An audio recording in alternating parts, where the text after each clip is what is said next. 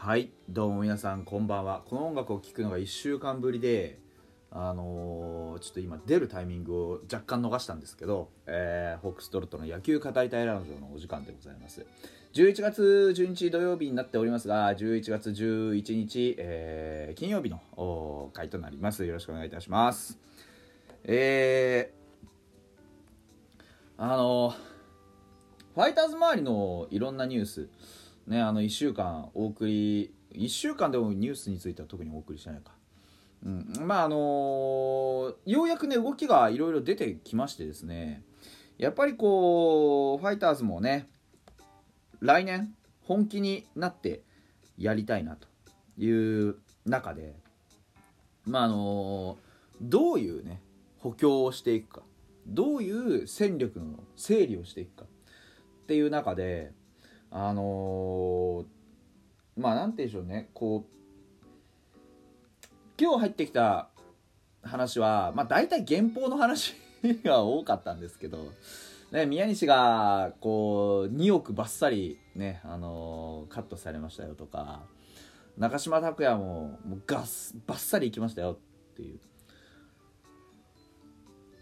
うわねあくびをしてしまいました。すみません。でそのバッサリいったまあある意味のベテラン勢例えば長嶋拓也も、えー宮西直樹も30はねとっくに越してるわけですよ。ですからまあつくづくそういうねあのーまあ、ベテランで数字が出てこないということに対しては、まあ、厳しいチームだなというふうには思います、うん、でもあのー一つやっぱりねこのファイターズっていうチームにおいてシーズン終わりの査定で一番大事なのはやっぱり1年間チームに対してどういう貢献をしましたかの答え合わせなわけですよ。うん、じゃあ例えば中島拓也。例えば宮西直樹、うん、どれだけこのチームに貢献しましたか。しかも他の人よりもはるかに高い給料をもらっているわけじゃないですか。億ね。それを考えた時にまあちょっとやそっとのね、まあ、生半可な成績じゃいけないわけですよ。そういう選手がそのまま終われるわけもなくですよね。うん。今年の成績成績っていうのは個人の成績もそうですけどチームの成績もです。お金をたくさんもらうってことはチームの成績に対して責任を負うってことでもあるんですよ。うん、でそういうことを考えた時にじゃあ一体どんぐらいさってなって宮西の給料を下げすぎだろとか中島拓也の給料がなんでこんなんなんだと。外野が口を挟むのはやっぱりナンセンスですよね。うん、じゃあ本当にこの成績のベテランをこの値段であなたは雇っておけるんですかと。例えば他のチームだと思った時にね。外から他のチーム見た時になんでこの選手こんなにもらってんだろうこんな数字なのにって思うことございませんか？っていう、うん、僕は今回の契約更改に関してはまあまあやっぱり妥当だよなと。思ってますよ。いかな来年エスコンで新しく始めましょうっつったって今年トライアウトですよっつって始まってね新庄監督がまあね、えー号令をかけて全員使うよってチャンスをあげるよって。その通りにチャンスはみんなに与えたわけですよ。平等だったかどうかは分かりませんがチャンスがなかった選手ってのは一人もいないはずですよ。うん。まあガンとは置いといてもね、うんそういうことを考えた時にそのこうチャンスだとか出場機会にじゃあ見合った成績をいつ残してくれるんですかって話になっちゃうわけじゃないですか。うん、だからうんねツイート欄でこう宮西のねあのー成績そしてこう契約更改が発表され発表されたのをツイートした時にそこにぶら下がっているツイートのまあなんとも野球の分かってねえやつらのざれ言というかね、うん、言い方はちょっと悪いですけどはちょっとうんねどんなに希望を見たシーズンでも順位は6なんですよ。うん、で年俸の高い選手がそこに対するねさっきも言いましたが責任を負ってるんですよね。それをやはりまあよくよく考えれば24試合ねしか投げれずに防御率も全然良くなくてっていうピッチャーしかも37歳のベテランにしかも手術もしましたっていうリスクを考えた時。来年の契約が残る選手としてのバッチリ残るっていうことの方が温情ではないかと個人的には思います。もうもちろん宮西っていう選手のネームバリューを考えなさいっていうのはありますけどネームバリューの前に一選手としてチームにどれだけ貢献できるんですかが来ないとおかしい。うん、長年貢献してくれてるかはからは過去の結果なのであっこれから先1年間の年俸を考える時にはそこに未来の価値を考えないといけないわけですよね。で宮西っていう選手もね反骨精神あふれる選手ですから、うん、まあそこに対してあまりこう何て言うんでしょう。すっきりした表情してましたしね、うん、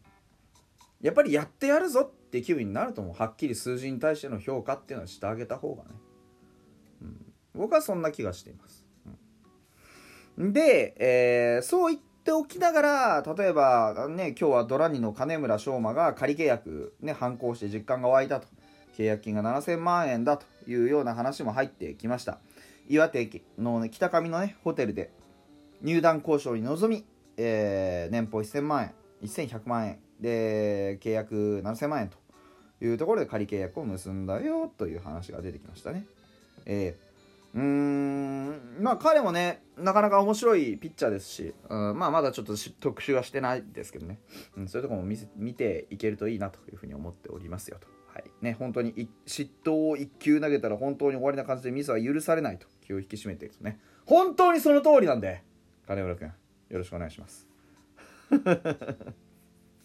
ねうん。でえー、お便り届いてるんです。ちょっと読んでいきたいなと思っておりますよというところです。えー、っと、山本拓也さんかな。フォックストロットさん、こんこんばんは。えー、こんばんは、どうも。北海道日本ハムのこんちゃんこと近藤健介選手が福岡ソフトバンクホークスから30億円の噂が出ていますが、こんちゃんこと近藤健介選手はソフトバンクに移籍すると思いますかと結論から言うとですね、まずお便りありがとうございます。助かります。結論、ないと思います。これね、あのー、本日金曜日のね、ライブでもお話をちらっとしたんですけど、最近の選手の FA でですとか移籍のトレンドって言ったら変ですけど傾向として金額 FA に対してのお金の多い少ないっていうのの考え方がまあちょっと変わってきてる。お金が多いことって昔は昔とかちょっと前はあのプラスだったんですよ。明らかに。わ今で今の球団よりもいい給料がもらえる。これはすごくプラスだと思われてたんですけど最近はそうじゃないんですよ。なんで保険をかけるわけじゃないんですけど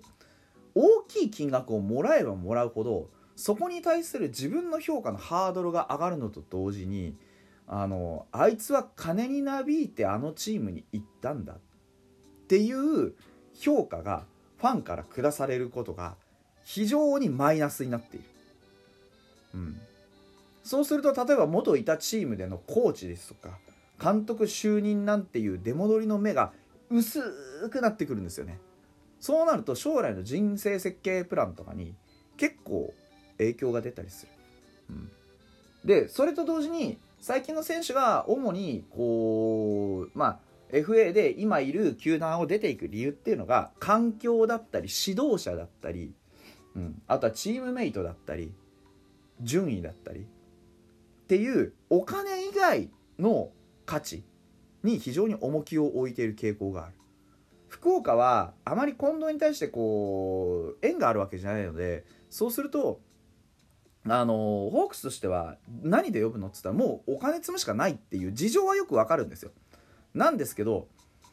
あのあまりにも馬鹿げた額出すことによって逆にこう引くわけじゃないですけど 失礼しました。そこまでお金をもらってまで行く場所かっていう考え方が絶対出てくるので僕は福岡だけはないと思ってます。まあ行くんだったらあまあでもどうでしょうね。噂が出たのは西武とか言われてますけど